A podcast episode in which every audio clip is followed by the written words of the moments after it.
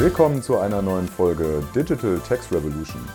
Wir beschäftigen uns mit allen relevanten Fragestellungen und Entwicklungen rund um das Thema Digitalisierung im Steuerrecht. Wo gibt es Anwendungen und Potenziale? Wir schauen dafür über den Tellerrand und treffen uns mit Machern und Experten in der Branche.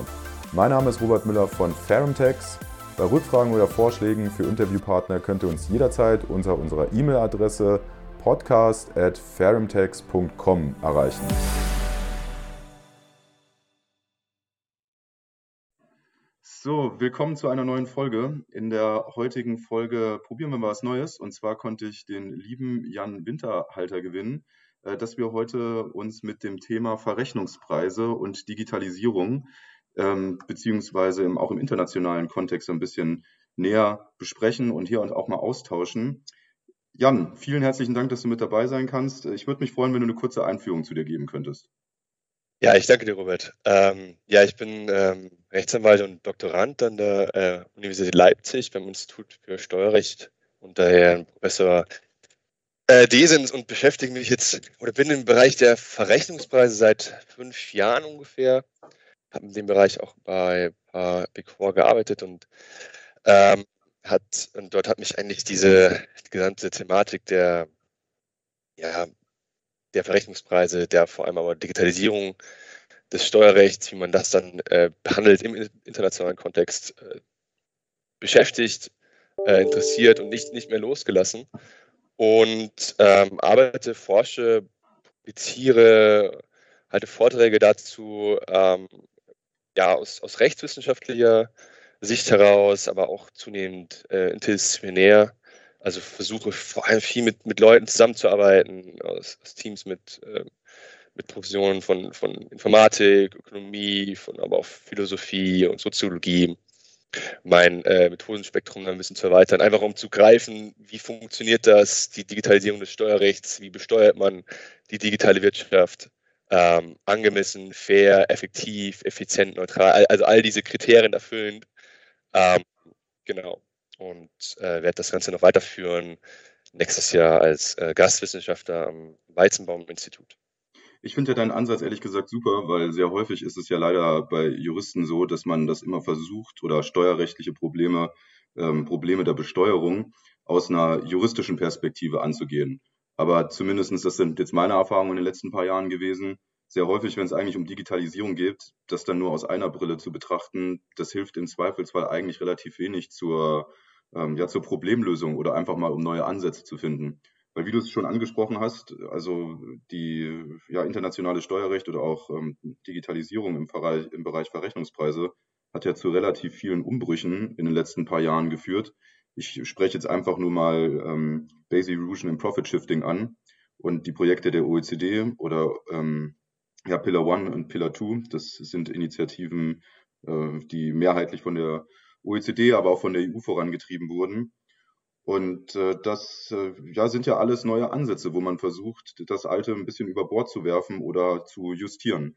Ähm, jetzt gab es ehrlich gesagt in den letzten paar Jahren ähm, ja so ein, zwei interessante äh, ja, Meilensteine und ich habe es gerade eben schon ein bisschen angeschnitten, aber könntest du uns dazu vielleicht nochmal eine kurze, eine kurze Einführung geben? Äh, ja, also die, die Besteuerung der, der digitalen Wirtschaft ist, ähm, ist tatsächlich nicht erst seit Beginn des, des BEPS-Projektes im, im, Fokus, sondern war auch schon in den 1990ern auch immer wieder diese Frage, so gibt es eigentlich diese Unterbesteuerung der digitalen Wirtschaft? Ähm, also dort hieß es eigentlich immer Taxation of E-Commerce. Man also sich fragte, ähm, neue Geschäftsmodelle, neue innovative Geschäftsmodelle, die so zumindest dort eher mit Fokus auf neuen Technologien basierend ähm, in, auf den Markt vorpreschen, ähm, stellen das Steuerrecht vor Herausforderungen. Und dort sagte man auch schon damals, wir haben eigentlich das Problem, wie bewerten wir eigentlich diese, diese neuen Lieferungen und Leistungen, vor allem Dienstleistungen, die daraus folgen von modernen Geschäftsmodellen ähm, und dann eben auch dieses Problem, wenn diese, diese zunehmenden Geschäftsmodelle basieren auf immateriellen Werten, also auf Patente auf Technologien, ähm, die sich dann auch leichter verlagern lassen, zum Beispiel in Nichtsteuerländern, haben wir dann eigentlich das Problem nicht mehr nur noch der, der, ähm, der Doppelbesteuerung, die wir verhindern wollen, sondern auch der doppelten Nichtbesteuerung. Und dieses Problem kam dann einfach in den 2010ern wieder auf. Ähm, dort als unter, unter BEPS äh, mit vielen verschiedenen Fragen, also Besteuerung der digitalen Wirtschaft war nur Action Point One, ähm, neben vielen anderen Fragen, wo es eben auch immer darum geht, haben äh, multinationale Konzerne einfach viele Missbrauchsmöglichkeiten, vielleicht ähm, haben sie auch dadurch einen, äh, ja, einen Wettbewerbsvorteil gerade gegenüber national agierenden kleineren, mittleren Unternehmen.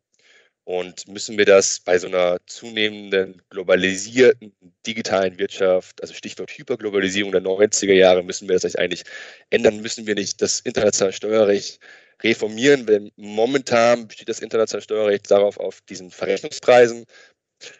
Also man sagt, wir haben diese multinationalen Unternehmen, die ja grenzüberschreitend tätig sind in ganz vielen Ländern. Und jeder, äh, jeder, und die, erwirtschaften Gewinne und jeder Staat, wo diese Unternehmen, Unternehmen tätig sind, möchte ja ein, ein Stück vom Kuchen haben, vom Steuerkuchen, möchte also das Recht auch haben, diese Unternehmen zu besteuern. Man will aber auch diese Doppelbesteuerung verhindern. Ähm, also, dass nicht alle Staaten das Unternehmen überall besteuern, ähm, um eben diesen ja, grenzüberschreitenden Liefer- und Leistungsverkehr zu ermöglichen. Stichwort hier, hier Freihandel einfach. Ähm, und da sagt man, naja gut, um das zu ermöglichen, tun wir so im Rahmen dieses Separate Entity Approaches, dass die Unternehmenseinheiten ja, so tun, als wären sie selbstständige Unternehmen und würden fiktiv Handel treiben. Und für diesen fiktiven Handel braucht es natürlich Preise. Also wenn ich jetzt als Unternehmen oder Produktionseinheit Polen ein Autoteil äh, produziere für ähm, ein weiteres Wert zur, Weiterver äh, Werk, zur Weiterverarbeitung in Deutschland, dann ähm, muss dieses, dieses Produktionsteil in Polen natürlich einen Preis bekommen, damit ich das verkaufe an das Werk in Deutschland zum Beispiel. Und, und nur, dass ich jetzt ja. noch mal kurz einhake, im Endeffekt diesen, diesen Drittpreis zu ermitteln äh, oder diesen Drittvergleich zu ermitteln, das bezeichne ich doch im internationalen Kontext als Arm's Length Principle. Und könntest du uns vielleicht nur noch mal ein paar Faktoren sagen, wie man dieses, wie man diesen Drittvergleich ermittelt? Oder was, was legt man da zugrunde? Wie, wie versuche ich mehr oder weniger eine Objektivierung von Unternehmenstransaktionen hinzubekommen, die eigentlich in einem direkten Austausch stehen und auch ja, ihre, ihre Verrechnungspreise mehr oder weniger flexibel gestalten könnten? Ja, das ist die Frage, ob es möglich ist. Das ist zumindest da schon äh, also eine nicht unerhebliche Ansicht sagt, dass, äh, dass das eigentlich gar nicht richtig möglich ist. Aber wenn wir davon ausgehen, dann, ähm, ist der Versuch erstmal im, im, ersten Schritt zu sagen, wir, wir müssen uns eine Übersicht verschaffen, was, was passiert in diesem Unternehmen eigentlich. Das funktioniert mit der Funktion zum Risikoanalyse, wo auch die eingesetzten Vermögenswerte erstmal analysiert werden. Also wo sind wesentliche Funktionen, strategische Funktionen oder Funktionen, die vielleicht eher ähm, niedrigere Bedeutung haben, weniger Riesen tragen. Also eine eine strategische Funktion wäre zum Beispiel Forschung und Entwicklung gerade für moderne Geschäftsmodelle. Und eine niedrigere Funktion wäre vielleicht jetzt Logistik, dass man sagt, so eine große Bedeutung hat das nicht. Das äh, trägt auch kein großes, kein großes Risiko. Jetzt haben wir. Ähm, äh, ja. Verzeiht, sorry, ich wollte dich nicht unterbrechen, bitte. Nee, nee, ach du, das, das ist halt, das ist immer der erste, der erste Punkt. Wir machen eine ordentliche Funktions- und Risikoanalyse. Das, ist, das geht querbeet durch, das sagen eigentlich auch eigentlich alle, also ob jetzt Verwaltung oder, oder Wirtschaft, also Beratung, Unternehmen, das, da, das da sollte man zumindest erstmal beginnen, ähm, um daraus dann ähm, genau seinen, seinen Fremdvergleichspreis dann ableiten zu können. Nicht? Es geht ja eher um diese Ableitung. Also man hat ja leider kein, keine magische Formel, mit denen dann der, der Wert existieren könnte auf einmal. Man hat dann Marktpreise zum Beispiel, dass man sagt, wir, wir vergleichen die Preise von, von anderen Unternehmen, wie sie ihre, ihre Tätigkeiten äh, bepreist haben. Gibt es dann große Datenbanken, ähm, oder wir sagen, wir, wir gucken uns die Kosten an und machen dann noch einen Gewinnaufschlag dazu.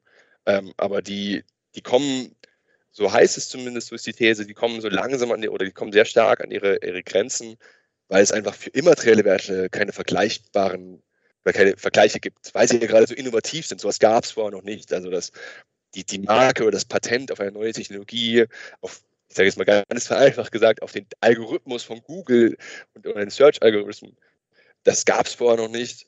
Und dafür gibt es natürlich auch keinen Markt. Und da tut sich jetzt ähm, das Verrechnungspreissystem schwer, weil sie sagen, okay, haben wir jetzt eigentlich eine richtige Bestimmung des Verrechnungspreises oder haben wir eine Unter- oder vor allem auch Überbewertung von Verrechnungspreisen? Weil gerade bei diesen immateriellen Werten ist ja das Ding, ich kann die leicht verlagern. Deswegen ja BEPS ähm, so, ich glaube auch so, so an Fahrt aufgenommen habe, gesagt, weil sie gesagt haben, hier, wir haben jetzt moderne Geschäftsmodelle, aber auch ganz normale wie IKEA oder XXL Lutz, die sagen, wir verlagern alle unsere Patente nach Malta oder nach Luxemburg. Und diese Gesellschaft äh, verwaltet nur vielleicht von ein paar Personen, die verwaltet jetzt diese, diese immateriellen Werte und dafür bekommt sie äh, Lizenzgebühren und die Gewinne werden dann zum Beispiel jetzt in Niedrigsteuerländern wie halt Malta äh, versteuert äh, mit einem Steuersatz von null oder, oder etwas mehr. Aber dort, wo dann vielleicht die sogenannte wirtschaftliche Tätigkeit, also oder die Wertschöpfung stattfindet, jetzt im Marktstaat, ähm, da fallen keine Steuern mehr an. Wenn ich da jetzt nochmal kurz einhaken könnte, wir haben ja bisher immer, ähm, oder wir haben, wir haben das ab und zu mal eingeflochten, modernes Geschäftsmodell. Jetzt hast du gerade, sage ich mal, nicht moderne Geschäftsmodelle genannt, mit XXL-Lutz zum Beispiel oder IKEA etc. Ähm, ich werfe jetzt mal die provokante Aussage ein. Gibt es tatsächlich einen Unterschied zwischen einem XXL-Lutz und einem innovativen, modernen, digitalen Unternehmen, komplett digitalen Unternehmen wie Google? Weil inzwischen sind die ja so divers und haben inzwischen so unterschiedliche Geschäftsmodelle, sind auch überall auf der Welt präsent, ähm, dass man hier vielleicht durchaus mal die Frage in den Raum werfen kann, kann man überhaupt oder müsste man überhaupt eine Differenzierung vornehmen? Und aus deiner Perspektive auch, ähm, welche Vorteile hat, hatte eine Differenzierung oder welche Nachteile auch? Weil gerade wenn ich an eine Differenzierung gehe oder versuche, Cluster zu bilden, dann sind da natürlich immer auch ein paar Ungerechtigkeiten mit impliziert, weil ich kann natürlich nicht jedes Unternehmen über einen Kamm scheren. Oh, das ist natürlich die Frage nicht. Also ist ein Digital Ring Fencing äh, ähm, gerechtfertigt oder nicht? Das war ja am Anfang die Idee. Wir, wir gucken uns, also die Idee von der OECD in diesem BEPS-Projekt, ähm, wir gucken uns nur noch jetzt ähm, sogenannte Consumer-Facing Businesses an.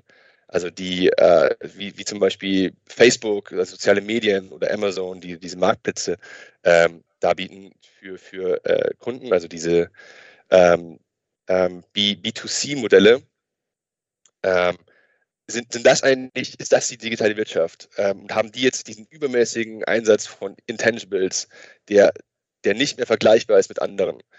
Ähm, wo, wo zieht man die Schwelle? Das, das ist schwierig, das, das die, die, die äh, Diskussion hält immer noch an. Ähm, aber mir gefällt das, wie du das machst, mit was, was wären die Vorteile eigentlich? Ähm, die Vorteile wären jetzt vielleicht bei der digitalen Wirtschaft, dass man sagt, es gibt Studien, die darauf hinweisen, dass digitale Geschäftsmodelle, also die überwiegend auf ähm, ja, der Extrahierung, Auswertung Verwendung von Daten basieren, die auf die so einen übermäßigen äh, Einsatz von neuen Technologien oder auch von Patenten äh, verwenden, die vielleicht einen sehr geringen Personalanteil haben, ähm, dass, diese, dass diese Geschäftsmodelle ähm, gesondert betrachtet werden müssen, weil die weniger Steuern zahlen als vielleicht der große, große Rest der Unternehmen ja. die dadurch diese Wettbewerbsverzerrung haben. Ich, ähm, ich meine, ja? jetzt, jetzt könnte man ja auch versuchen, dass man andere Maßstäbe heranzieht, weil das Problem mit Verrechnungspreisen und hier einen geeigneten Nexus, also einen Anknüpfungspunkt für eine faire Besteuerung irgendwo im internationalen Kontext zu finden, das versucht man ja auch zum Beispiel mit anderen Steuerarten hinzubekommen. Ich, ich werfe jetzt nur mal die Diskussion ein mit einer Digital Service Tax, die in der EU diskutiert wurde. Und aktuell hatten ja gerade vor dem Hintergrund jetzt von Corona, dass äh, man versucht hat, äh, die Gewinner von der Corona-Krise, sprich Amazon, Facebook, Google ähm, und vielleicht auch ein bisschen Airbnb über andere Instrumente einzufangen. Also dass man eine örtliche Steuer jetzt bei Airbnb eingezogen hat, wenn ähm, also im Endeffekt ist es eine Vermietungssteuer ähm, oder dass man mit der Digital Service Tax versucht hat, hier einen indirekten Anknüpfungspunkt zu finden. Und jetzt eine andere provokante Frage an dich. Äh, ist vielleicht der Einsatz von geistigem Kapital bei Verrechnungspreisen im internationalen Kontext äh, vielleicht auch teilweise vergebene Mühe? Weil ich werfe jetzt, ja. mal, ich werfe jetzt nur mal sehr provokant die Frage in den Raum. Jetzt bemüht man sich seit ja, 20 Jahren im Endeffekt darum, mit äh, Hilfe von Verrechnungspreisen äh, Probleme der digitalen Wirtschaft, was auch immer das eigentlich ist, einzufangen. Und im Endeffekt gibt es vielleicht andere Mechanismen, die man irgendwie urbarer machen könnte und wo man nicht so viel Zeit und Energie reinstecken müsste und dann im Endeffekt trotzdem zu einer fairen Besteuerung kommen würde. Zum Beispiel den Anknüpfungspunkt über die Umsätze, weil zum Schluss, dort wo die Verbraucher sitzen, findet ja auch irgendwo die Wertschöpfung statt. viele Fragen. Also ähm, ich versuche das nochmal zu sortieren. Also ähm, die OECD hat gesagt, digitale Geschäftsmodelle zeichnen sich durch drei Kernelemente aus. Also den Einsatz von Intangibles, von immateriellen Werten, ähm, dass äh, diese Geschäftsmodelle in den Markt oder diese, äh, diese Unternehmen in den Markt einreichen können, ohne eine, ähm, ja, eine physische Präsenz zu haben, also damit zum Beispiel durch Personal eine Betriebsstätte zu konstituieren, was ja in diesem Marktstaat dann auch das Recht gäbe, das zu, also die, dieses Unternehmen zu besteuern und ähm, den Skaleneffekt. Wir haben gesagt, Intangibles werden noch eingesetzt. Vielleicht werden sie mehr eingesetzt bei, bei digitalen Unternehmen. ähm, würde ich auch so unterschreiben. Es ist, ist vielleicht hier die, die, Frage der Schwelle wieder und haben wir dann eigentlich eine Ungleichbehandlung, die nicht gerechtfertigt ist. Okay, wir gehen weiter und fragen uns, die reichen in den Markt rein. Und, und mittlerweile sagt man, dass eigentlich auch, auch digitale Geschäftsmodelle zunehmend diese sogenannten Boots on the Ground haben. Also jetzt gerade im Bereich von Logistik, vielleicht bei Amazon gucken oder bei Marketing und Customer Service bei Facebook oder auch vielleicht neuen äh, Investitionen, die jetzt getätigt werden sollen, wie, wie Facebook, die ja so sagten, so 10.000 neue Jobs sollen über das Metaverse jetzt in Europa entstehen. Aber vielleicht ist der dritte Punkt, das ein entscheidender Punkt, warum es hier also bei der, der digitalen Wirtschaft einfach um was Neues geht. Und das ist ja dieser Skaleneffekt. Ähm, man also sagt, die Unternehmen, die wachsen so wahnsinnig schnell ähm, und schaffen durch dieses Wachstum dann auch natürlich viele, viele ähm, Verluste und eigentlich keine Gewinne, ähm, aber viel Umsatz, schaffen dann durch einen sehr, sehr hohen Kapital, Risikokapitaleinsatz eigentlich es auch, auch ihre Mitbewerber aufzunehmen und einzukaufen ähm, und dadurch am Schluss so eine Monopolstellung zu erreichen. Und diese Digital Service Tax kann man dann auch so verstehen, dass es eigentlich eher so darum geht, diese Monopolrendite abzugreifen, die also verhindern wollen, dass Monopole entstehen und weil ja diese Monopole durch das beständige Wachstum skalieren, skalieren, skalieren, das ist ja wie the bigger the better, ähm, wir dann auch einfach keine, keine Gewinne haben. Weil warum? Also sie müssen das besteuern und sie, sie, sie haben ja, die Risikokapitalgeber haben, haben äh, Zeit, bis halt dann eben diese marktbeherrschende Position besteht. Ähm, wir also mit dieser Digital Service Tax zumindest davor eingreifen könnten und sagen, okay, ihr seid, ähm, ihr habt ähm, eine neue Art des Steuermodells. Wir sagen gar nicht Steuersparmodell, aber es ist ein, ein anderes Steuermodell. Wir können das nicht mehr greifen mit unserem jetzigen Einkommensprinzip oder Einkommensteuerprinzip ähm, und versuchen das über eine Umsatzsteuer. Also das hat natürlich andere Probleme nicht. Das hat das Problem, ähm, wir besteuern eigentlich nur eine Leistungsfähigkeit, die, die sich oder sich, sich ähm, ähm, lehnt an die, ähm, an die Gewinne, leistungsfähig, wenn ich einen Gewinn ausweisen kann. Ähm, und ähm, auch der Frage einfach, ist die EU Digital Service Tax, ähm, ist das eigentlich dann noch eine, eine, Steuer oder ist es dann eher so eine Art von, von Zoll, den ich einführe, äh, wo wir dann wieder das Problem hätten bei Stichwort Freihandel, vielleicht bei WTO-Regularien, wir also hier eigentlich eine Diskriminierung haben. Im, im ähm, Endeffekt hat es ja auch zum Schluss nicht geklappt. Also das ist jetzt ein Projekt, das wurde dann, das wurde dann mal in der EU relativ stark verkündet, ähm, hat es dann aber nicht zu einer europaweiten Umsetzung geschafft, äh, geschafft, sondern wir hatten dann nationale Umsetzungen, also zum Beispiel in Österreich über eine Werbeabgabe oder in Frankreich. Und äh, die USA haben sich ja auch sehr stark dafür eingesetzt auf einer politischen Ebene, dass das nicht kommt. Also das, das, da hat jetzt mehr mein Herz als Mehrwertsteuerrechtler geschlagen dass ich jetzt mal sehr provokant die Frage eingeworfen habe, ja, im Bereich der direkten Steuer Besteuerung wird das ja immer als äh, Themenkomplex aufgeworfen. Ich verstehe das auch vollkommen. Nur vielleicht gibt es ja im Bereich der indirekten Besteuerung auch Instrumente, wo man genau den gleichen Effekt hat. Aber ich verstehe natürlich deine Argumente. Also das, das, das ist keine einfache ja, das, Frage, die man beantworten kann. Das ist natürlich, da hatte ich auch mal versucht, einen, einen, Aufsatz zu konzipieren, so internationales Steuerrecht im, im Kontext ähm, im, des, äh, des, des, der, der Außenpolitik. Weil ist ja, also es gibt ja gerade aus der Politikwissenschaften viele, viele Autorinnen, die sagen, also diese EU-Service Tax, das war eigentlich eher, also nicht unbedingt eine Nebelkerze, aber trotzdem eher so ein Pusher dafür, dass wir in, in, in den Reformbemühungen weiter voranschreiten. Also selbst Frankreich, das es ja sehr gepusht hat, und die dortigen, ähm, zum Beispiel großen Handelsverbände, waren eigentlich gar nicht dafür, haben es auch recht offen gesagt, wir wollen das eigentlich gar nicht, wir wollen aber, also wir wollen eine, Neujustierung des jetzigen internationalen Steuerrechts. Und so zufrieden mit dem, dem Fremdvergleich, wenn man darüber zurückkommt, ist man ja eigentlich. Die Frage ist jetzt vielleicht eher, ist, ist, ist, ist es quasi eine ver vergebene Mühe gewesen der OECD der letzten zehn Jahre, hier ähm, neue Regularien zu finden? Ich, ich würde sagen nicht. Ich meine, das, man hat ja, ähm, und ich meine, wir reden ja über grenzüberschreitenden Liefer- und Leistungsverkehr, Globalisierung, also einen extremen Warenverkehr ähm, und diesen ähm, ähm, Transaktionen innerhalb von verbundenen Unternehmen, die ja mittlerweile 60, 70, 80 Prozent teilweise von Schätzungen ausmachen vom, vom globalen Warenverkehr, also die immens wichtig sind. auch wenn Körperschaftssteuer vielleicht jetzt nicht für Deutschland so eine Wichtigkeit hat wie Mehrwertsteuer. Ähm, also wir haben eine große, große Relevanz. Die, die Frage ist vielleicht, schaffen wir das über, wie du schon gesagt hast, über so eine Neujustierung ähm, oder eine Verbesserung der, der immateriellen Werte? Ich, ich würde sagen, ja, wenn wir dort Vereinfachungen, schablonenhafte, äh, schablonenhafte Analysemöglichkeiten schaffen. Ähm, und vielleicht von mir die provokante These auf, aufgeworfen, ähm, vielleicht weniger ähm, jetzt weniger darum, auf dieser inhaltlichen äh, Ebene ähm, sollte man Reformen vorantreiben, sondern eher versuchen, wie, wie können wir das umsetzen. Ähm, und die, die These hier, vielleicht wäre es besser gewesen, hätte die OECD ihre Kraft in den letzten zehn Jahren eher versucht, dafür eine Software zu entwickeln, die das Ganze besser macht. Also, also quasi Verrechnungspreisdokumentation überführt in so eine digitale Art und Weise, damit ähm, Steuerbehörden, aber auch ähm, Unternehmen in einer einheitlichen Art und Weise ihre Verrechnungspreisdokumentation erstellen können. Also so eine Elster für Großunternehmen. Hm. Ähm, wäre vielleicht besser gewesen, kann, kann man nie sagen. Ähm, denn die große Frage ist ja, wollen das auch Unternehmen überhaupt? Also wollen jetzt, hier Stichwort Country-by-Country-Reporting, gab es viele Widerstände, dass man sagt, wir haben einen grenzbeschreitenden ähm, Informationsaustausch innerhalb der EU, vielleicht auch global.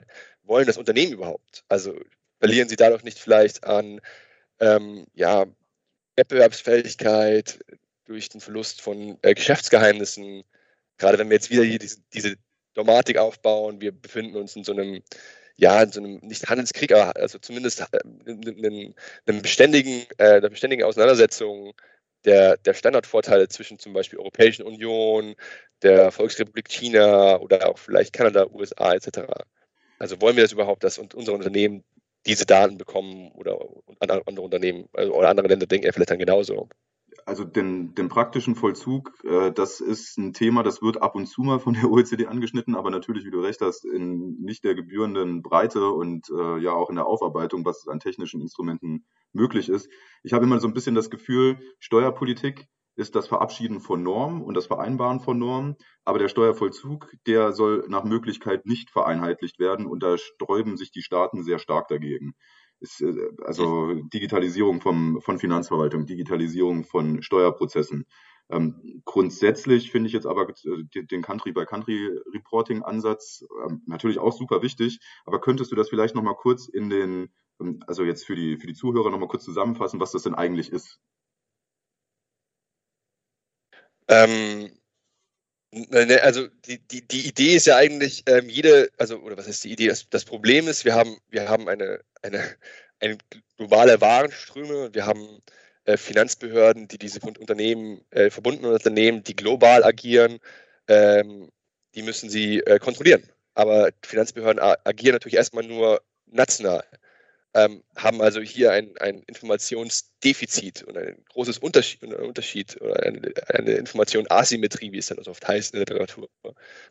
Und um diesem Problem zu begegnen, man also ähm, dieses, ähm, ja, dieses Problem der, der Gewinnverlagerung zum Nachteil von, von sehr vielen Ländern, vielleicht nicht zum Nachteil von jetzt den sogenannten Steueroasen, aber doch von vielen Ländern, wo also die, die Marktstaaten sind, also vielleicht jetzt hier Frankreich und Deutschland, die sagen so hier, wir, hier werden Leistungen angeboten, wir können das nicht versteuern, aber vielleicht auch viele Länder des globalen Südens, hat man sich gedacht, okay, wir brauchen eigentlich so einen Austausch. Wir müssen, wir müssen stärker kooperieren, denn die Daten sind da. Ähm, also die Daten zum Beispiel auch einfach, wie viel Umsätze werden gemacht in den jeweiligen Ländern, wie viel Personal ist ja überhaupt wo. Hm. Ähm, und da war dann die Idee, naja, Vielleicht sollten Unternehmen ähm, es ähm, im, im, Rahmen dieser Verrechnungspreisdokumentation auch, auch angeben, zu sagen, naja, wo, wo sind also wichtige, also wo, wo ist auch noch sonst meine wirtschaftliche Tätigkeit anhand von bestimmten Kennzahlen, damit Finanzbehörden sich äh, einen Überblick verschaffen können und dann auch einfach vor allem Missbrauchsmöglichkeiten aufdecken können. Sie also diese As Informationsasymmetrie ja verringern können. Ja, ja. Äh, verstehe. Ja, ähm, aber, aber sag jetzt mal, aus deiner Perspektive hat hier das, äh, gibt es bereits erste Zahlen, ob Country-by-Country-Reporting tatsächlich den Effekt hatte, ähm, der, den man gerne erzielen wollte? Oder war das mehr oder weniger auch nur eine Nebelkerze, dass man versucht, wieder neue Datensilos zu generieren, die eigentlich nicht miteinander kommunizieren? Das würde ich jetzt nicht sagen. Also es, es gibt also gerade so, also es gab ja viele, viele ähm, gesellschaftliche Akteure, wie zum Beispiel das Text Justice Network oder ähm, äh, Tax Observatory oder auch verschiedene Parteien, die ja das sehr stark gepusht haben, gerade im Europäischen Parlament oder im europäischen Kontext ähm, oder auch im Kontext dieses globalen Südens und der von Seiten der UN auch. Ähm, und daraus lassen sich ja zumindest jetzt immer auch so Studien generieren, zum Beispiel zum Steuerwettbewerb. Da kam gerade eine Studie raus, ein Text Observatory, die nicht möglich gewesen wäre ohne das Country Recording Reporting. Oder die Frage, wie, wie waren eigentlich, ähm, wer waren eigentlich die Krisengewinner ähm, jetzt in den letzten, in den letzten Corona-Jahren ähm, und wie sollte man steuerrechtlich darauf reagieren? Mhm. Ähm, auch das wäre nicht möglich gewesen ähm, ähm, ohne, ohne das Country-by-Country-Reporting. Ähm, oder auch einfach, ne, einfach nur diese Frage, so, gibt es denn jetzt gerade eine starke Gewinnverlagerung? Das können ja manchmal Finanzbehörden jetzt zum Beispiel aus Deutschland, wenn jetzt da eine, ein Unternehmen sitzt in, in Österreich, ähm, als, als äh, Stiftung verschachtelt mit ganz vielen Untertochtergesellschaften, wo keiner mehr durchblickt und vielleicht einem sehr, sehr geringen Informationsaustausch erstmal ähm, weil es nach österreichischem Recht so zulässig ist, dass ich das alles irgendwie in so eine verschlossene Bilanzierung einbaue äh, und mir so eine Art von Bilanzanzeige auch nicht mehr hilft, ähm, dass dann ähm, also Finanzbehörden schon durchaus sagen können, okay, dieser Preis, der hier angegeben wird, der funktioniert nicht. Weil das ist widersprüchlich zu vielleicht Funktionen in anderen Ländern. Und das kann ich ableiten, zum Beispiel aus den Kennzahlen vom Umsatz, vom, äh, vom Personal, genau, und anderen Kennzahlen. Also ich, ich würde sagen, es sind ist ein erster, erster Anfang. Bin, bin da also auch kein, wirklich kein Experte drin, nur ähm, also die, die Auswertung ist natürlich oftmals, je nachdem, welche Stimmen du fragst, erstmal so, ist noch zu wenig. Aber ähm, äh, es ist halt natürlich ein Kompromiss gewesen und äh, gut, dass es ähm, überhaupt erfolgte. Die Frage ist, äh, wird es noch, wird es noch verschärft oder wird es nicht verschärft, natürlich. Aber das ist äh, die, die, politische Frage und das, das vermag ich jetzt nicht zu sagen. Ja, Jan, vielen Dank erstmal an der Stelle, dass du uns so einen kurzen Überblick gegeben hast. Ich will jetzt ehrlich gesagt noch ein anderes Thema mit dir anschneiden. Und zwar hast du ja in den letzten paar Monaten oder darf man vielleicht schon fast sagen Jahren an einer Studie gearbeitet zur Digitalisierung von Verrechnungspreisen. Und wir hatten jetzt auch einen gemeinsamen Workshop. Wenn ich an der Stelle nochmal Werbung machen darf, wir publizieren in diesem Zusammenhang auch einen gemeinsamen Artikel, der dürfte nächstes Jahr in der Back Digitax erscheinen. Jan, kannst du uns noch mal einen kurzen Überblick geben oder beziehungsweise mal eine Einführung zu dieser Studie? Oder auch zu ja, den, genau, also, Kernergebnissen, bitte. Ja, ich, äh, also das, ich, fange mal vielleicht ganz vom Beginn kurz an. Ähm, ich habe die digitale Wirtschaft am Anfang auch gar nicht so richtig verstanden. Habe dann ähm, einen, ähm, einen Workshop gemacht zur, zur KI und wie AI irgendwie funktioniert und dachte, okay, jetzt verstehe ich es ich weiß, wie Algorithmen funktionieren und irgendwie der, wie die Classifier zu bestimmen sind. Und dann habe ich mich mit, ähm, über Umwege mit einem Informatiker getroffen, äh, Herrn Dr. Niedler vom Institut für Informatik der Universität Leipzig. Ich habe gemeint, so hier, hör mal her, das ist meine Idee, wie man die digitale Wirtschaft besteuern kann. Ähm, denn gerade so diese ja, daten-, nutzerbasierten Geschäftsmodelle, die, da heißt es immer, die kann man nicht besteuern, weil es ist schwierig, dass man diese Nutzer überhaupt lokalisiert. Es ist schwierig, dass man äh, die Wertschöpfungsbeiträge von ja, Daten, Nutzerbeiträgen oder sowas, dass man die bestimmt kontrollieren. Oh mein Gott, schafft man sowieso nicht, ähm, weil äh, wer will das kontrollieren? Es gibt so viele Ausweichmöglichkeiten. Finanz, also Finanzverwaltung haben überhaupt nicht das technische Know-how. Und ich habe hier eine Möglichkeit, so ich weiß, wie man jetzt Algorithmen quasi deren Wert bestimmt und ähm, der Herr Niedler hat einfach nur gemeint, nee, stimmt nicht, geh nicht.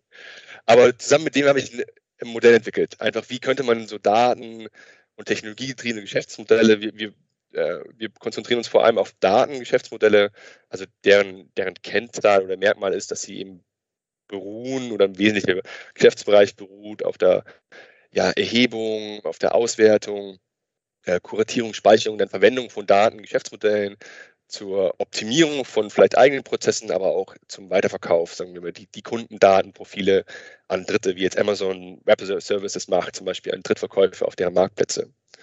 Und haben dabei auch natürlich das Problem gehabt, jetzt seit Jahren eigentlich, wie, wie fassen wir das theoretisch und welche, was, was gibt es eigentlich schon oft, also an Literatur, die vorhanden ist und haben da leider gemerkt, dass es sehr wenig gibt und haben da jetzt viel rumgestochert und viel holistisch versucht, einfach ja, Rahmenbedingungen zu schaffen. Rahmenbedingungen, formelle Rahmenbedingungen zur Besteuerung von datenbasierten Geschäftsmodellen.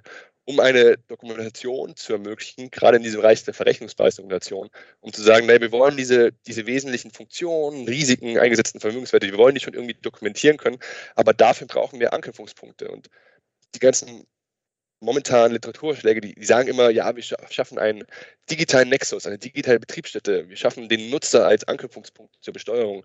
Aber wie man das dann umsetzt, da gibt es kaum Forschung von Steuerrechtlern. Eben weil auch dieses, denke ich dann, das inter- oder multidisziplinäre Arbeiten dann eher noch hier am Anfang steht. Ähm, und haben dafür dann eher so ein, zuerst mal so ein theoretisches Grundmodell entwickelt, wie könnte das funktionieren, haben uns überlegt, okay, digitale Wirtschaft besteuern, vielleicht mit Mitteln der digitalen Wirtschaft, haben dann gesagt, äh, es, es gibt ja in, in digitalen Geschäftsmodellen ja auch vielleicht ähm, ja, Prozesse, die dort ablaufen, die man dann auch ähm, extrahieren kann, darstellen kann. Dafür gibt es ja auch Möglichkeiten, hier Stichwort Process Mining, ähm, die ja auch schon lange eingesetzt werden, was ja auch nichts Neues ist.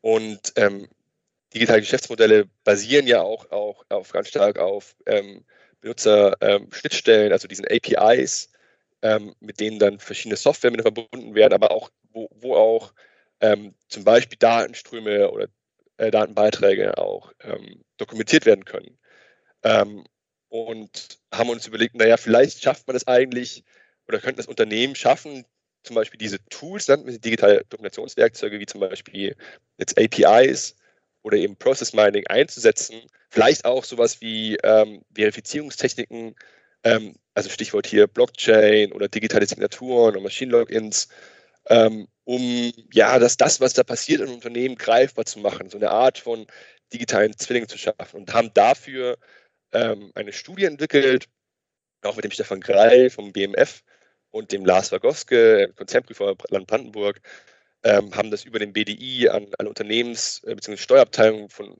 den Unternehmen, die im BDI organisiert sind, geschickt und dort dann gefragt, so hier hört mal her, wir haben ein paar Fragen gerade zur, ähm, zum Einsatz von neuen Technologien, also haben uns konzentriert auf im Bereich Process Mining, API und Blockchain dann vor allem aber auch haben, wollen auch mal fragen, naja, wie, wie, wie ist eigentlich die Bedeutung von Daten generell für euch? Habt ihr, habt ihr da schon Erfahrungen? Ähm, wie, wie bewertet ihr Daten? Funktioniert das gerade intern? Funktioniert das aber auch gerade, wenn ihr jetzt mit der Finanzverwaltung, mit Betriebsprüfung innen wieder ausländisch ähm, dann euch darüber unterhaltet im Rahmen der Betriebsprüfung?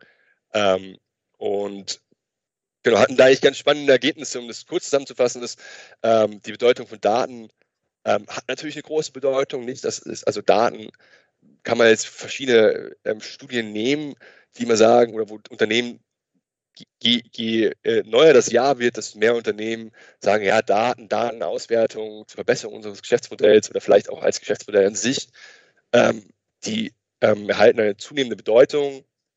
Aber jetzt in der Steuerfunktion ist man doch noch eher so etwas zurückhaltend. Dass man sagt, ja, wir, wir wir, wir, wir sehen das, hat eine Bedeutung, aber das zu bestimmen, das ist schon mal nicht leicht. Vor allem, welche Verrechnungspreismethodiken sollen wir da jetzt nehmen, weil Vergleich, Vergleichsmärkte existieren noch nicht. Also klar, es gibt Datenmärkte, aber das ist eher noch ungenügend. Wir müssen da eher sehr komplizierte Methodiken verwenden. Also hier diese Residual Profit Split Method zum Beispiel, wo wir auch so eine Wertschöpfungskettenanalyse machen müssen. Aber wo jetzt dann die Wertschöpfungstreiber sind, wo die Wertschöpfung stattfindet, das ist ja auch alles noch nicht, ist vor allem auch noch nicht festgelegt.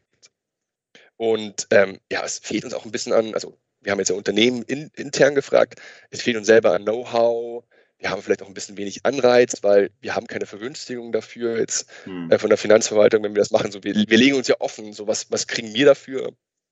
Ähm, und es ja, dauert einfach noch. Und daher so diese Digitalisierung der Verrechnungspreisdokumentation, unser Fazit, ähm, die, die, Studie soll in, in, der BFUP dann erscheinen.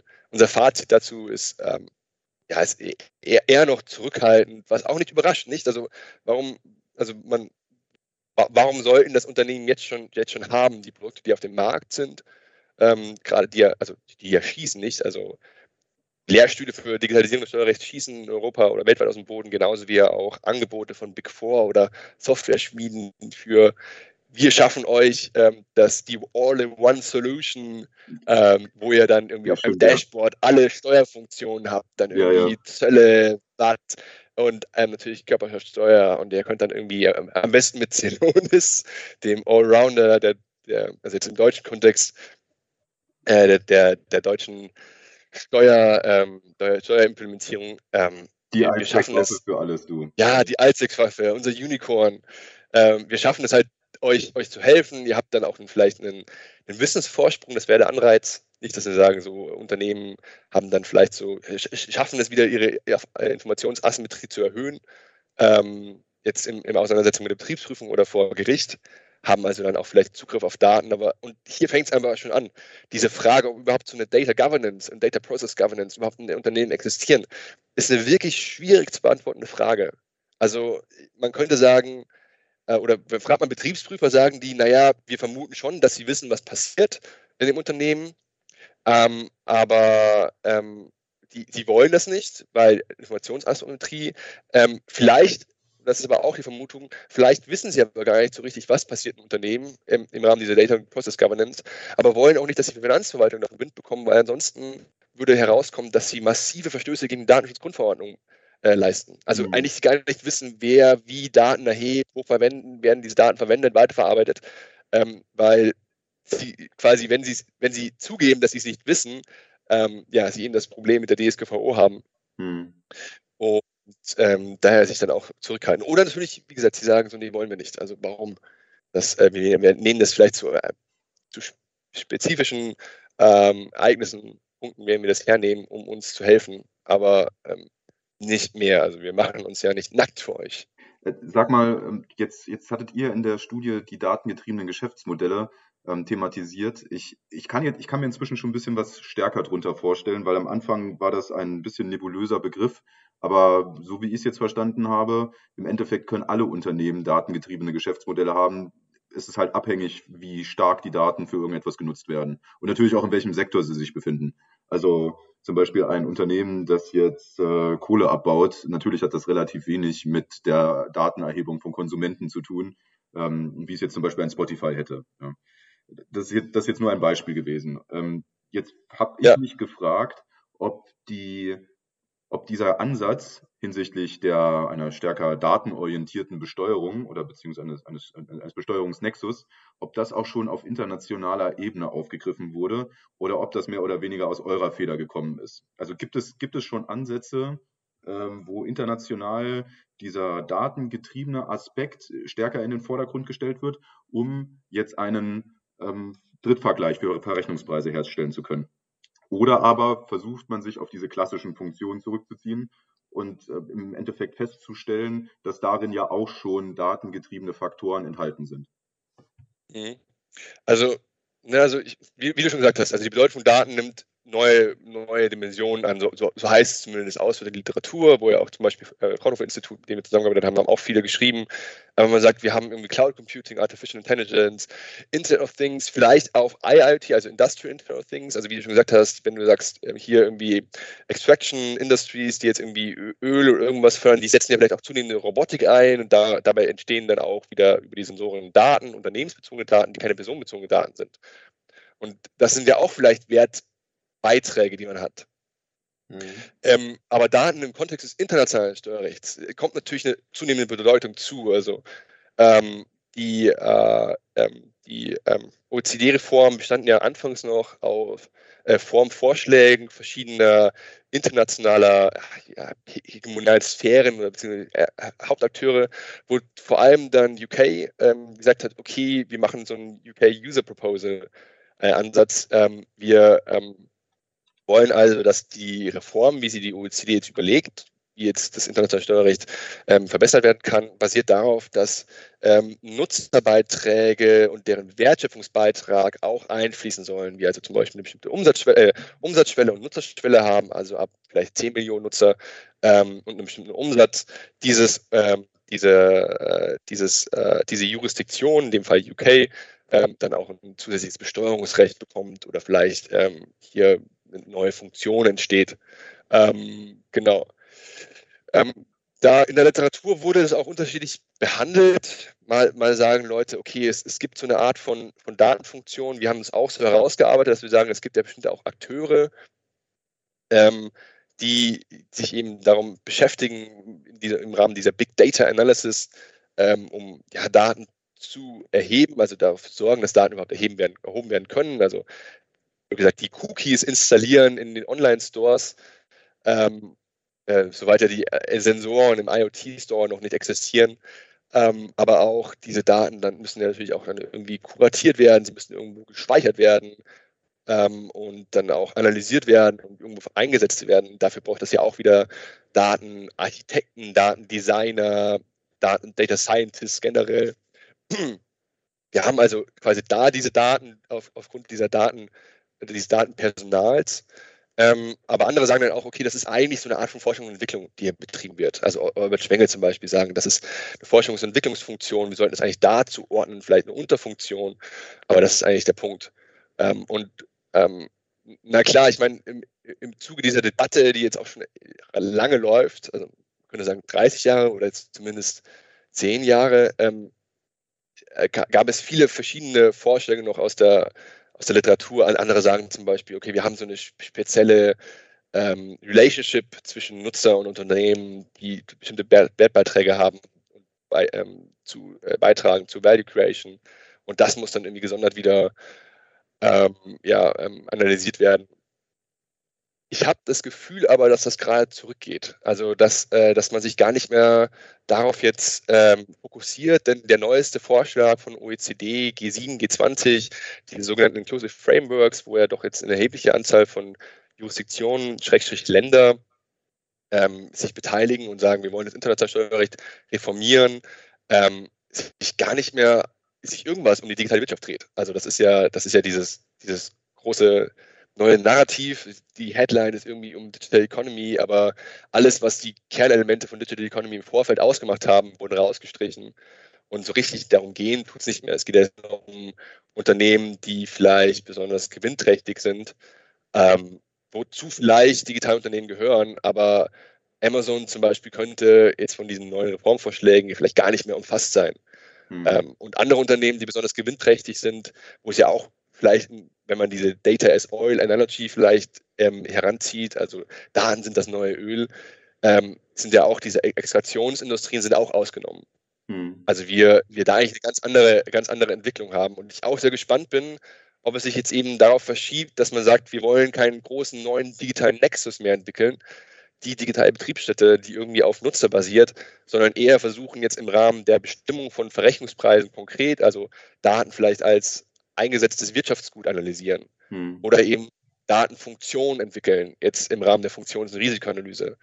Ähm, was halt, ja genau, kein großer, also nicht vielleicht der, die große Umgestaltung wäre, aber eher der Versuch, das Ganze einzufügen, das jetzige Korsett, das jetzige System der Verrechnungspreise. Vielleicht hat man ja auch erkannt inzwischen, dass selbst der kleine Mittelständler aus äh, Baden-Württemberg inzwischen ein international aufgestelltes Unternehmen sein kann, wenn er seine Baumaschinen nach China verkauft oder in andere Länder. Und äh, dass äh, ja auch ein Mittelständler natürlich in, bis zu einem gewissen Grad ähm, von der Digitalisierung davon profitiert, weil wie müssen Logistiklinien, wie muss der Verkauf, wie muss das Marketing organisiert werden, das läuft im Endeffekt auch alles über digitale Tools. Ähm, ja, dann, das ist natürlich die große Frage das ist der Außenpolitik wieder, aber das, das lassen wir mal weg.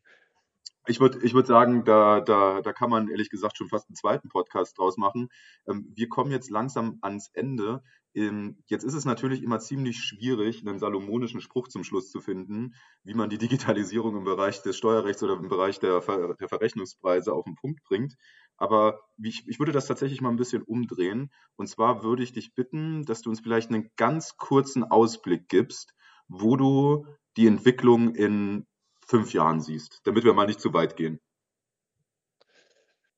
Ähm, ja, schöne, schöne Idee. Ähm, also guck mal, die, die, jetzigen Strategien basieren ja auf dieser zunehmenden globalen Vernetzung und der eigenen digitalen Transformation der Finanzverwaltung. Also sagen wir, wir werten jetzt zunehmend selber Rohdaten aus mit Big Data Techniken und versuchen irgendwie Muster zu erkennen, Anomalien zu erkennen, ähm, wo vielleicht ja, Missbrauch vorherrscht oder wo eine Betriebsstätte ist, die gar nicht angegeben ist versuchen irgendwie so eine Integritätsprüfung zu machen, so von der Steuerzahler war in der Vergangenheit gut oder hat in der Vergangenheit vielleicht das gemacht oder andere haben das gemacht ähm, und jetzt ist da irgendwas komisch, wir gucken mal nochmal nach. Ähm, einhergehend mit so einem intensiven Informationsaustausch.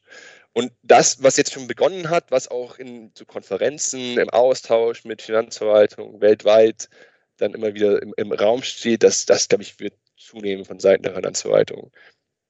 Ähm, ich denke, in fünf Jahren werden wir auch nicht die Digitalisierung der, ähm, der Steuerfunktion haben oder der, der Finanzverwaltung. Da, dafür fehlt es ja einfach auch an, an Know-how, an, an, an, Personal. Das, äh, die, die sogenannten Data Scientists, die fehlen ja überall. Und warum sollten sie dann, dann in der Finanzverwaltung gerade dann auf einmal ähm, ähm, eingesetzt werden können? Ähm, ich, ich denke, dass äh, von Seiten der Steuerzahler, von der Unternehmen, auch von der Beratungs, ähm, ähm, Beratungsindustrie ähm, natürlich zunehmend Investitionen darin getätigt werden, die ja jetzt schon zu sehen sind. Also man versucht ja jetzt schon diese All-in-One-Solutions zu geben. Man also Unternehmen, also von der Beratungsseite Unternehmen zum Beispiel, ja eine Software anbietet, die alles umfasst. Also wirklich ähm, auch ähm, auf einen Blick, auf einem Dashboard quasi du jetzt irgendwie die direkten wie indirekten Steuern, die Zölle siehst ähm, und das verbindest mit deinem SAP-ERP-System und sagst, okay, ich, ich kann eigentlich die Umsätze die Person, vielleicht sogar auch zunehmend Datentransaktionen aus meinem jetzigen System schon rausziehen und mir dadurch äh, Dokumentation ermöglichen. Ähm, in fünf Jahren, das ist die Frage, wo wir vor, vor fünf Jahren vielleicht waren, haben wir vor fünf Jahren Verrechnungspreis oder haben Unternehmen ähm, oder Beratung einfach aus der einen Verrechnungspreisdokumentation Absätze kopiert, um sie in die andere zu setzen. Das habe ich zumindest vor zehn Jahren so erlebt. Es wurde mir gesagt, das, das macht man nicht mehr. Ähm, ich, ich glaube auch hier, man, man wird neue Angebote finden. Man wird ähm, ja auch gerade von kleineren Unternehmen, so, so Software-Schienen wie zum Beispiel iBedia, die sagen, okay, wir, wir haben hier ein, ein Angebot, wie ihr wirklich tolle Wertschöpfungskettenanalyse schafft die ihr verwenden könnt für eure Verrechnungspreisdokumentation, ähm, dass das zunehmen wird. Ich bin mir nicht sicher, ich war vor kurzem beim VBI, Verband Berater und Ingenieure, und habe mit denen das auch so durchgesprochen und das, und das äh, hat man ja auch das Studie gehört und das, das hört man ja auch, wenn man mit Unternehmen redet, da stellt sich einfach die Frage, wie weit, wie weit sind die Unternehmen einfach schon? Nicht? Also die Bedeutung von Daten ist da, ja, aber wie, wie damit umgehen, ist, eine, ist einfach eine neue Frage. Und es gibt natürlich Frontrunner, Siemens, Henkel, ähm, die mit in Zusammenarbeit mit Celonis ähm, hier, hier erhebliche Fortschritte gemacht haben und ganz eigene kleine Tools oder ganz eigene Anwendungen entwickelt haben innerhalb ihrer Unternehmensabläufe. Aber ähm, dass wir hier jetzt so eine Digitalisierung von Rechnungsprozess haben in fünf Jahren, ich bezweifle es stark. Was wir aber haben könnten, und das könnte nochmal so einen Schub geben für eine Verrechnungspreisdokumentation, wäre wahrscheinlich eine Standardisierung. Hm. Wir es also schaffen, zum Beispiel die Bestimmung von Daten auf so eine standardisierte Art und Weise ähm, so voranzutreiben, dass es nicht immer wieder, man nicht immer von Null anfangen muss. Also man irgendwie, sei es jetzt vielleicht vom BMF vorgegeben in Verwaltungsrichtlinien oder von der OECD Leitlinien gibt, eine Guidance, in Transfer Price Guidance zum Beispiel, ähm, dass man ja Daten, Datensets, Datenfunktionen, Datentransaktionen, wie auch immer man dies dann definieren will, das ist ja auch noch sehr unsicher, ähm, man einfach dort Hilfestellungen bekommt. Hm. Und in zehn Jahren hoffe ich natürlich, dass es wirklich diese Elster 2.0 gibt für verbundene Unternehmen weltweit. Also ein einheitliches Tool. Das wäre ein Todesstoß natürlich für die, für, die, für die Beratung und die, die halt sowas entwickeln, aber das wäre mein großer Wunsch. Ähm, ich glaube, das äh, würde sehr viel, äh, sehr viel erleichtern in diesem, dieser, wie ich, wie ich denke, zunehmenden Globalisierung aufgrund der Digitalisierung. Auf alle Fälle. Und ähm, ich meine, das wäre das wäre natürlich der Traum, dass es so eine einheitliche steuerliche ID gibt und äh, auch die Identifizierung von Personen oder auch Unternehmen global äh, administriert werden kann. Jan, ich darf dir an dieser Stelle vielen, vielen Dank aussprechen, äh, dass du dir die Zeit genommen hast und dass wir hier ein bisschen locker quatschen konnten. Ich äh, denke, wir sind ohnehin auf einer Linie und ich freue mich ehrlich gesagt, dass du mir ein paar neue Aspekte beigebracht hast. Und ähm, ja, wir hoffen und vor allen Dingen warte ich auch auf die Veröffentlichung von deiner Studie, dass sie mal dem breiten Publikum zugeführt wird und äh, dass du in dem Feld weiterarbeitest. Ja, das, das wird definitiv passieren und irgendwann muss ja auch dann die, die, die eigentliche Promotion, die eigentliche Doktorarbeit ja auch fertiggestellt werden. Ich wünsche dir viel Glück, Jan. Ich äh, danke, danke. auf das nächste Mal. Ja, hab mich gefreut. Bis dann. Tschüss.